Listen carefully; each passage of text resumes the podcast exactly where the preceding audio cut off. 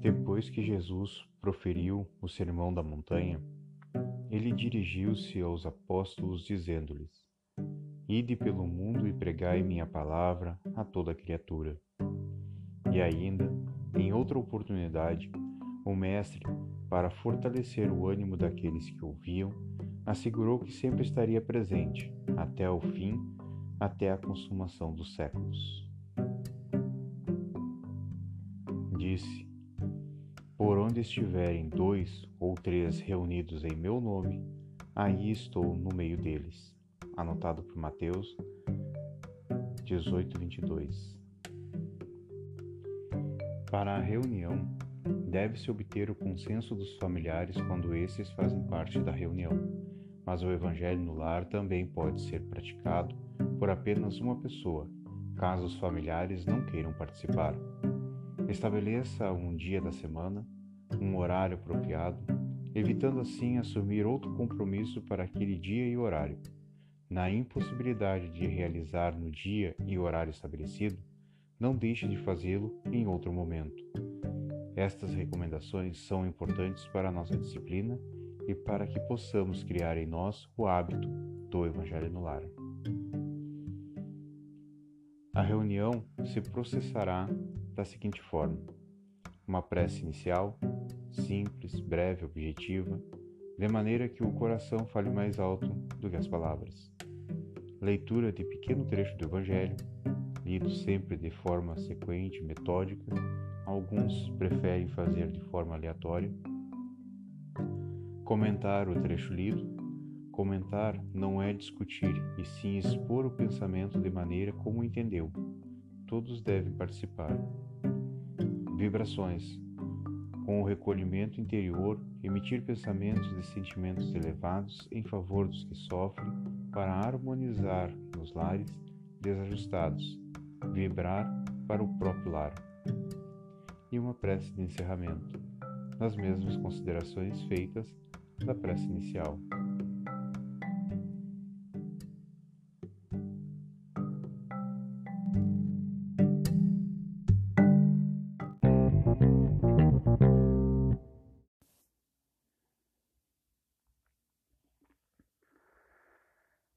Então, nesse momento, vamos orar a Deus, a Jesus, pedindo o amparo, a proteção dos benfeitores espirituais e que possamos compreender a mensagem de nosso Divino Mestre, pois é em nome de Jesus, em nome de nosso Pai Maior, que iniciamos o nosso. que todos aqui presentes possam estar com as mentes e os corações abertos para compreender a essência dos ensinamentos e que a paz de nosso Divino Mestre Jesus esteja com todos nós. Que assim seja.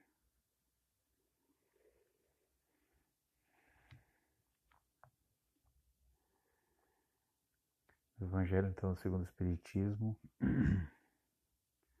o capítulo que fala Amai os vossos inimigos, no item 5. Ainda outros motivos tem o espírita para ser indulgente com os seus inimigos. Sabe ele, primeiramente, que a maldade não é um estado permanente dos homens, que ela decorre de uma imperfeição temporária e que, assim como a criança se corrige dos seus defeitos, o homem mau reconhecerá um dia os seus erros e se tornará bom. Sabe também que a morte apenas o livra da presença material do seu inimigo, pois que este pode perseguir com seu ódio, mesmo depois de haver deixado a terra. Que, assim, a vingança que tome fal, falha ao seu objetivo, visto que, ao contrário, tem por efeito produzir maior irritação, capaz de passar de uma existência a outra. Cabia ao Espiritismo demonstrar, por meio da experiência e da lei que rege as relações entre o mundo visível e o mundo invisível, que a expressão extinguir o ódio com o sangue é radicalmente, radicalmente falsa, que a verdade é que o sangue alimenta o ódio, mesmo no além-túmulo. Cabia-lhe, portanto, apresentar uma razão de ser positiva e uma utilidade prática ao perdão e ao preceito do Cristo: amai os vossos inimigos.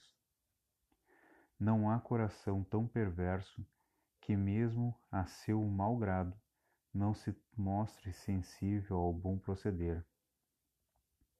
Mediante do bom procedimento, tira-se, pelo menos, todo pretexto às represálias, podendo-se até fazer de um inimigo um amigo, antes e depois da sua morte. Com um mau proceder, o homem irrita o seu inimigo, que está, que então se constitui instrumento de que a justiça de Deus se serve para punir aquele que não perdoou.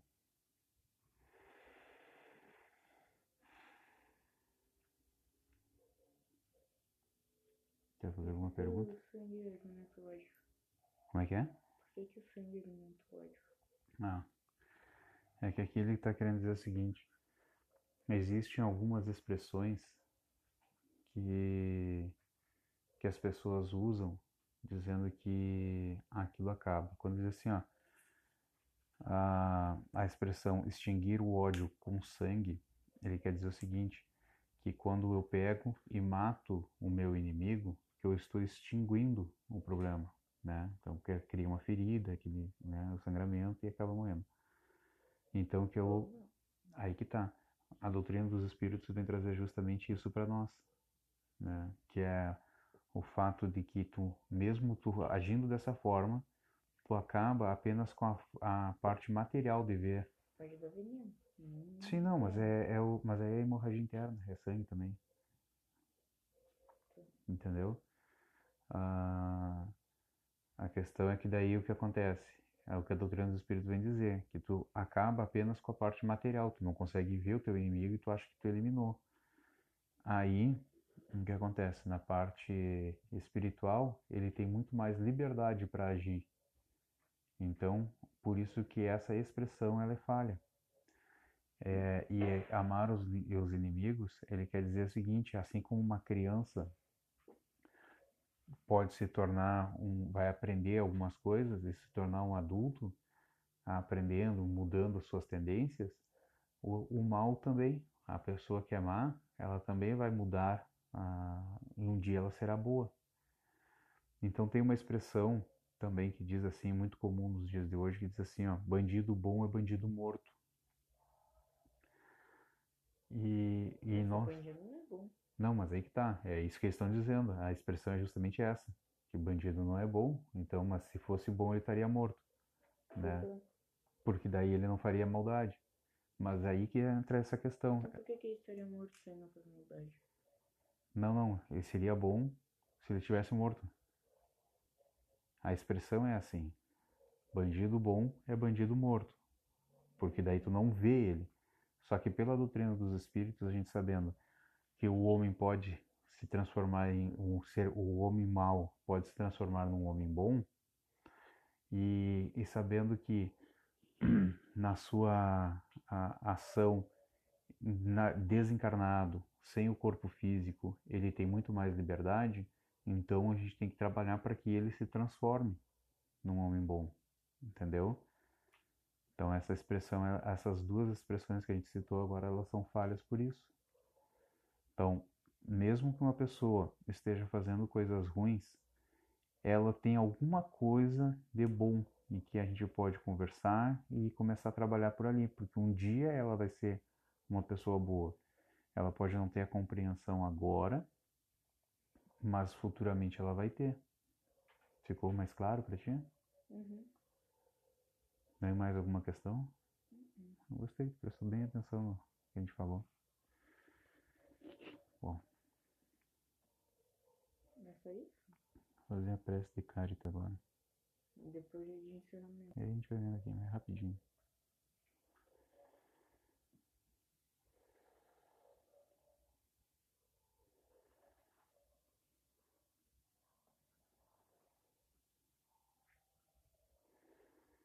Prece de Caritas. Deus, nosso Pai, que sois todo poder e bondade. Dai força àqueles que passam pela provação. Dai luz àquele que procura a verdade, e ponde no coração do homem a compaixão e a caridade. Deus, dai ao viajante a estrela guia, ao aflito a consolação, ao doente o repouso. Pai, dai ao culpado o arrependimento, ao espírito a verdade, à criança o guia, ao órfão o Pai. Que a vossa bondade se estenda sobre tudo o que criaste. Piedade, Senhor, para aquele que não vos conhece, e esperança para aqueles que sofrem. Que a vossa bondade permita aos Espíritos Consoladores derramarem por toda parte a paz, a esperança e a fé. Deus, um raio, uma faísca do vosso divino amor pode abrasar a terra.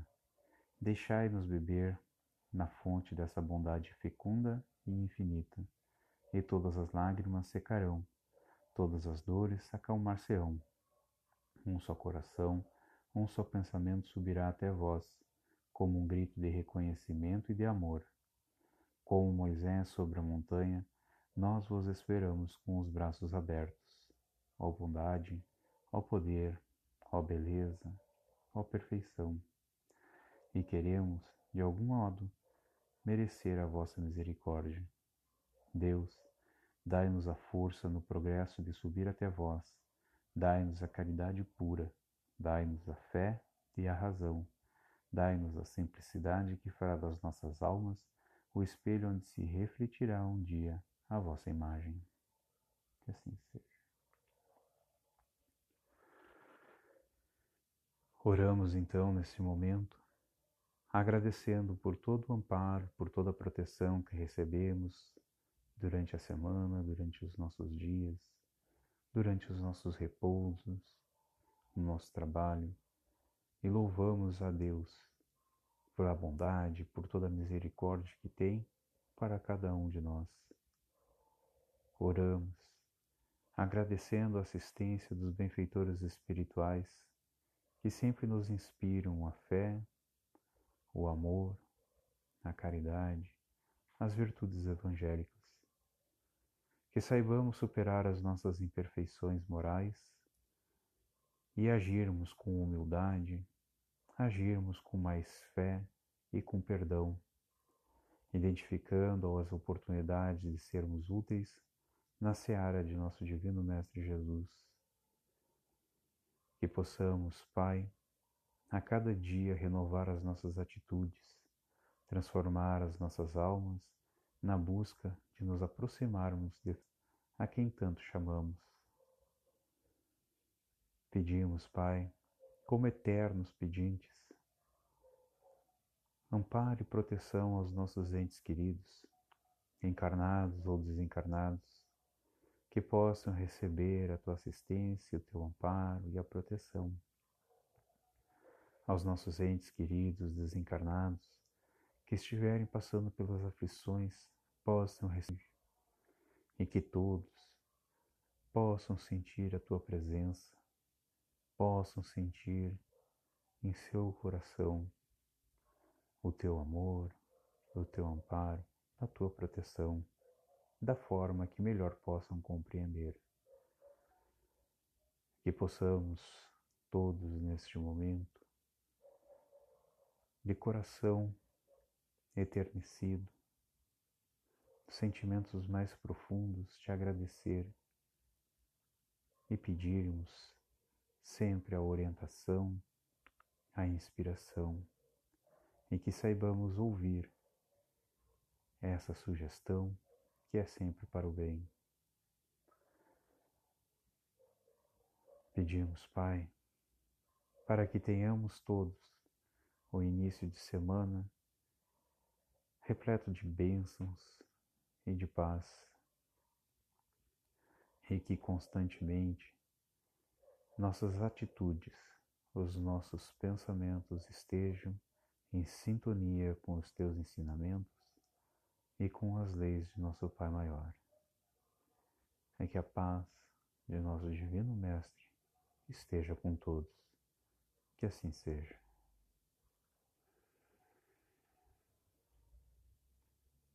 Pai nosso que estás no céu, santificado seja o vosso nome. Venha a nós o vosso reino. Seja feita a tua vontade, assim na terra como no céu. O pão nosso de cada dia nos dai hoje. Perdoai os nossos erros, assim como nós perdoaremos aqueles que erraram conosco. E não nos deixeis cair em provações, mas livrai-nos de todo mal. Que a paz de nosso Divino Mestre esteja com todos nós. Que assim seja.